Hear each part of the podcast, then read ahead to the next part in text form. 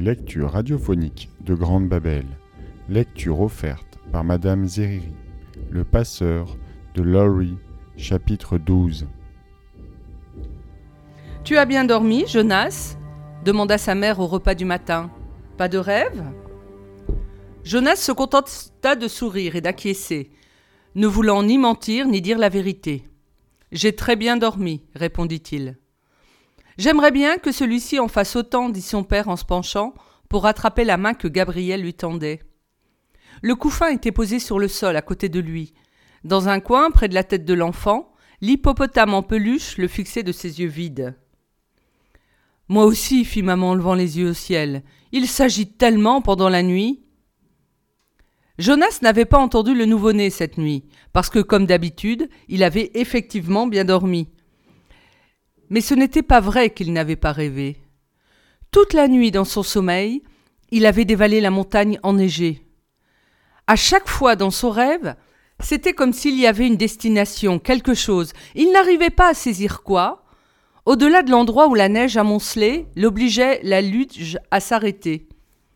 Au réveil, il conserva le sentiment qu'il avait envie, et même qu'il avait d'une certaine manière besoin, d'atteindre ce quelque chose qu'il attendait au loin. Le sentiment que c'était bien, que c'était accueillant, que c'était important. Mais il ne savait pas comment y arriver. Il se mit à rassembler ses affaires et, à se préparer pour la journée, s'efforçant de balayer les restes de son rêve. L'école lui sembla un peu différente ce jour-là. Les cours étaient les mêmes langage et communication, commerce et industrie, sciences et technologie, procédure civile et gouvernement. Mais pendant les récréations et le repas de midi, le brouhaha régnait parmi les autres douze ans, occupés à décrire leur premier jour de formation. Ils parlaient tous à la fois, s'interrompant les uns les autres, prononçant à la hâte l'excuse consacrée, puis oubliant de nouveau dans l'excitation de partager leurs nouvelles expériences. Jonas écoutait. Il gardait très présente à l'esprit l'interdiction qui lui était faite de parler de sa formation. Mais cela aurait été impossible de toute façon. Il n'avait aucun moyen de décrire à ses amis les expériences qu'il avait faites dans l'annexe. Comment décrire une luge sans décrire une montagne et la neige? Et comment décrire une montagne et la neige à quelqu'un qui n'avait jamais connu l'altitude, ni le vent, ni ce froid duveteux et magique? Même quand on avait été formé pendant des années, comme ils l'étaient tous, à la précision du langage, quels mots pouvait-on utiliser pour transmettre à quelqu'un d'autre l'expérience du soleil? Il fut donc facile à Jonas de se tenir quoi et d'écouter. Après l'école, il retourna en compagnie de Fiona à la maison des anciens. Je t'ai cherché hier, lui dit-elle, tandis qu'il pédalait pour qu'on tandis qu'il pédalait. Pour qu'on rentre ensemble. Ton vélo était encore là et je t'ai attendu un peu. Mais il commence à être tard et je suis parti. Je te demande pardon de t'avoir fait attendre, dit Jonas. J'accepte tes excuses, répondit-elle automatiquement. Je suis resté un peu plus longtemps que je ne le pensais, expliqua Jonas. Elle continua à pédaler en silence, et il savait qu'elle attendait qu'il lui dise pourquoi. Elle attendait qu'il lui décrive son premier jour de formation. Mais poser la question aurait été tomber dans la catégorie de l'impolitesse. Tu as fait tellement d'heures de bénévolat chez les anciens, dit Jonas en changeant de sujet. Il n'y aura pas grand-chose que tu ne saches déjà. Oh il y a beaucoup à apprendre, répliqua Fiona. Il y a tout le travail administratif et les règles alimentaires, les punitions en cas de désobéissance. Savais-tu qu'ils utilisaient une baguette disciplinaire pour les anciens, la même que pour les petits-enfants? Et puis il y a la thérapie occupationnelle, les activités de loisirs, les médicaments et... Ils freinèrent car ils venaient d'atteindre le bâtiment. Je pense vraiment que ça me plaira davantage que l'école, avoua Fiona. Moi aussi, acquiesça Jonas en rangeant son vélo à sa place. Elle s'arrêta un instant, comme si, encore une fois, elle attendait qu'il poursuive. Puis elle regarda sa montre, lui fit signe de la main et se hâta vers la porte d'entrée.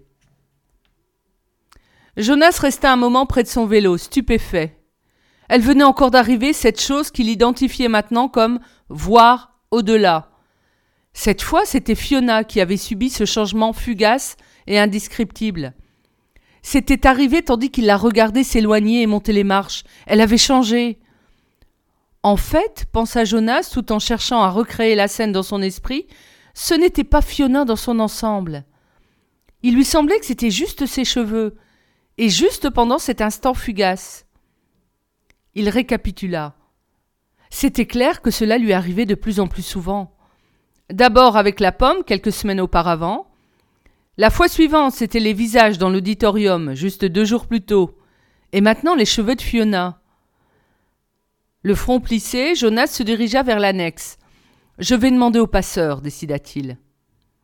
Le vieil homme leva la tête et sourit quand Jonas entra dans la pièce. Il était déjà assis auprès du lit et semblait avoir davantage d'énergie aujourd'hui, comme revigoré et content de voir Jonas. Bienvenue, dit-il. Nous devons commencer. Tu as une minute de retard. Je vous demande. commença Jonas en s'interrompant aussitôt, troublé à l'idée qu'il ne fallait pas s'excuser. Il ôta sa tunique et se dirigea vers le lit. J'ai une minute de retard parce qu'il s'est passé quelque chose, expliqua-t-il, et j'aimerais vous poser une question à ce sujet, si ça ne vous ennuie pas. Tu peux me demander n'importe quoi. Jonas essaya de mettre de l'ordre dans ses idées afin d'expliquer clairement le phénomène. Je crois qu'il s'agit de ce que vous appelez voir au-delà, dit fit-il. Le passeur acquiesça. Décris-moi ce qui arrive. Jonas lui parla d'expérience de la pomme, puis le moment où, de la scène, il avait vu le même phénomène se produire sur les visages de l'assistance. Et aujourd'hui, juste là dehors, ça s'est passé avec mon amie Fiona. Elle-même n'a pas exactement changé, mais quelque chose chez elle a changé pendant une seconde. Ses cheveux ont eu l'air différents, mais pas en forme ni en longueur. Je n'arrive pas à. Jonas s'arrêta, frustré de ne pas parvenir à saisir ni à décrire exactement ce qui s'était passé. Il finit par dire simplement Ils ont changé. Je ne sais pas comment ni pourquoi. C'est pour ça que j'avais une minute de retard, conclut-il, en regardant le passeur d'un air interrogateur. À sa surprise, le vieil homme lui posa une question apparemment sans rapport avec le fait de voir au-delà. Quand je t'ai transmis le souvenir hier, le premier, la descente en luge, est-ce que tu as regardé autour de toi? Jonas acquiesça. Oui, dit-il, mais le truc, je veux dire la neige, dans l'air empêchait de voir. Est-ce que tu as regardé la luge? Jonas réfléchit. Non. Je l'ai juste senti sous moi. J'en ai aussi rêvé la nuit dernière. Mais je ne me rappelle pas avoir vu la luge en rêve non plus, juste senti. Le passeur semblait pensif. Quand je t'observais avant la sélection, j'ai senti que tu avais probablement cette capacité, et que ce que tu dis le confirme. Cela s'est passé un peu différemment avec moi. Quand j'avais ton âge, juste avant de devenir le nouveau dépositaire, ça a commencé à m'arriver, quoique sous une forme différente. Avec moi, c'était... Non, je ne te le décrirai pas maintenant, tu ne comprendrais pas encore. Mais je crois pouvoir imaginer comment cela se passe pour toi. Laisse-moi faire un petit test pour confirmer mon hypothèse. Allonge-toi. Jonas se coucha sur le lit, les mains le long du corps. Il s'y sentait bien maintenant. Il ferma les yeux et attendit de sentir le contact familier des mains du passeur sur son dos. Mais le contact ne vint pas. Au lieu de cela, le passeur lui ordonna.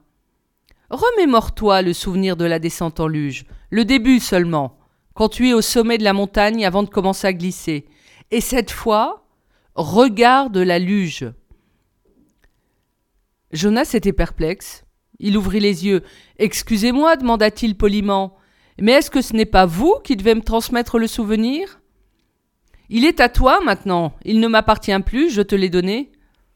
Mais comment est-ce que je peux me le remémorer? Tu peux te souvenir de l'an dernier ou de quand tu étais un sept ans ou un cinq ans, non? Bien sûr. C'est à peu près pareil. Tout le monde dans la communauté a des souvenirs sur une génération comme ceci. Mais maintenant, tu vas être capable d'aller plus loin en arrière. Essaie. Concentre-toi. Jonas referma les yeux. Il inspira profondément et se mit à chercher la luge, la montagne et la neige dans sa conscience. Et voilà Ils étaient là, sans effort. Il était de nouveau assis au milieu du tourbillon de flocons au sommet de la montagne. Jonas sourit jusqu'aux oreilles de plaisir et souffla, pour voir son haleine embuée. Puis, comme on le lui avait dit, il baissa les yeux. Il vit ses mains couvertes de nouveau d'un manteau de fourrure de neige qui tenait la corde. Il vit ses jambes et les écarta pour jeter un coup d'œil à la luge qui se trouvait sous lui. Il la contempla, sidéré. Cette fois, ce n'était pas une impression fugace. Cette fois, la luge avait, et continuait d'avoir, tandis qu'il clignait des yeux et la regardait de nouveau, cette même qualité mystérieuse que la pomme avait eue si brièvement, et que les cheveux de Fiona. La luge ne changea pas, elle était juste cette chose quelle qu'elle fût. Jonas ouvrit les yeux, il était toujours sur le lit. Le passeur le regardait avec curiosité. Oui, dit Jonas lentement, je l'ai vu, sur la luge. Je vais essayer encore une chose. Regarde les étagères là-bas. Tu vois les livres tout là-haut, ceux qui sont derrière la table, la dernière rangée? Jonas les chercha du regard. Il les fixa et ils changèrent. Mais le changement fut éphémère et s'évanouit l'instant d'après. Je l'ai vu, dit Jonas. Je l'ai vu sur les livres, mais ça a disparu aussitôt. J'ai donc bien raison, dit le passeur. Tu commences à voir la couleur rouge. La quoi? Le passeur soupira. Comment expliquer? Jadis, à l'époque de ses souvenirs, toutes les choses avaient une forme et une taille, comme elles en ont encore, mais elles avaient aussi une qualité appelée couleur. Il y avait beaucoup de couleurs, et l'une d'elles, et l'une d'entre elles s'appelait le rouge. C'est celle que tu commences à voir. Fiona les cheveux rouges. C'est très frappant d'ailleurs, je l'avais déjà remarqué. Quand tu as parlé de ses cheveux, c'est l'indice qui m'a fait penser que tu devais commencer à voir cette couleur. Et les visages, ceux que j'ai vus à la cérémonie Le passeur secoua la tête. Non, la peau n'est pas rouge, mais il y a du rouge dedans. En fait, il y avait une époque, tu le verras plus tard dans les souvenirs, où il existait beaucoup de couleurs de peau différentes. C'était avant qu'on en vienne à l'identique. Aujourd'hui, les peaux sont toutes de la même couleur. Et ce que tu as vu, c'est le ton rouge qu'il y a dedans. Quand tu as vu les visages en couleur, ce n'était probablement pas aussi profond ni vibrant que la pomme ou les cheveux de ton ami. Le passeur émit brusquement un petit gloussement. On n'a jamais réussi à maîtriser complètement l'identique. Je suppose que les généticiens travaillent dur encore pour éliminer les anomalies. Des cheveux comme ceux de Fiona doivent les rendre fous. Jonas écoutait, s'efforçant de comprendre. Et la luge demanda-t-il. Elle avait cette chose-là, la couleur rouge. Mais elle n'a pas changé, passeur. Elle l'avait, c'est tout. Parce que c'est un souvenir qui remonte à l'époque où on avait la couleur. C'était tellement. Oh, j'aimerais que le langage soit plus précis. C'est tellement beau, le rouge. Le passeur acquiesça. C'est beau. Est-ce que vous le voyez tout le temps? Je les vois toutes, toutes les couleurs. Et moi, je les verrai? Bien sûr, quand tu auras les souvenirs, tu as la capacité de voir au-delà, tu acquerras la sagesse ainsi que les couleurs, et encore beaucoup d'autres choses. À ce moment précis, la sagesse n'intéressait pas Jonas, c'était les couleurs qui le fascinaient. Pourquoi est-ce que tout le monde ne peut pas les voir? Pourquoi est-ce que les couleurs ont disparu? Le passeur haussa les épaules. Nous avons fait ce choix, le choix d'en venir à l'identique avant moi, avant la génération précédente, avant celle d'avant, et ainsi de suite. Nous avons abandonné la couleur quand nous avons abandonné le soleil et supprimé les différences. Il réfléchit un moment. Nous avons conquis le contrôle de beaucoup de choses, mais nous avons dû en abandonner d'autres. Nous n'aurions pas dû, dit Jonas d'un ton farouche. Le passeur sembla saisi par la force de la réaction de Jonas. Puis il eut un sourire désabusé. Tu es parvenu bien vite à cette conclusion, dit-il. Cela m'a pris de nombreuses années. Peut-être ta sagesse viendra-t-elle plus vite que la mienne. Il jeta un œil à la pendule accrochée au mur. Recouche-toi maintenant, nous avons beaucoup à faire. Passeur, demanda Jonas tout en se réinstallant sur le lit, comment se l'est-il passé pour vous quand vous êtes devenu dépositaire? Vous avez dit que le fait de voir au-delà vous était arrivé, mais différemment. Les mains se posèrent sur son dos. Une autre fois, dit doucement le passeur. Je te le raconterai une autre fois. Maintenant il faut travailler. Et j'ai pensé à un moyen de t'aider à saisir le concept de la couleur. Ferme, les yeux et ne bouge plus. Je vais te transmettre le souvenir d'un arc-en-ciel.